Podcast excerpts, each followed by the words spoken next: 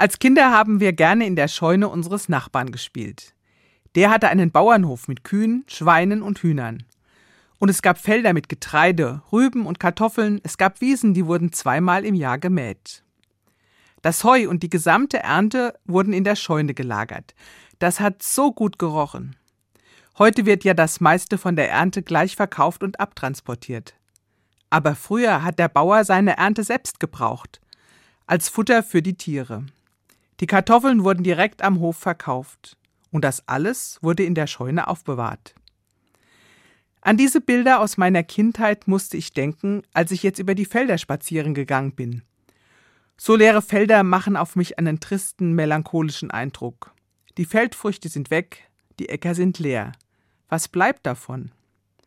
Auch am Ende eines langen Berufslebens können solche Fragen auftauchen. Bei meiner Arbeit in der Seniorenseelsorge höre ich solche Fragen immer wieder. Alles ist getan, abgeerntet. Was bleibt jetzt? Nur noch die Stoppelfelder? Der Wiener Arzt und Psychologe Viktor Frankl hat das auch bei vielen seiner Patienten erlebt. Im höheren Alter konnten sie auf einmal nur noch die leeren Stoppelfelder ihres Lebens sehen.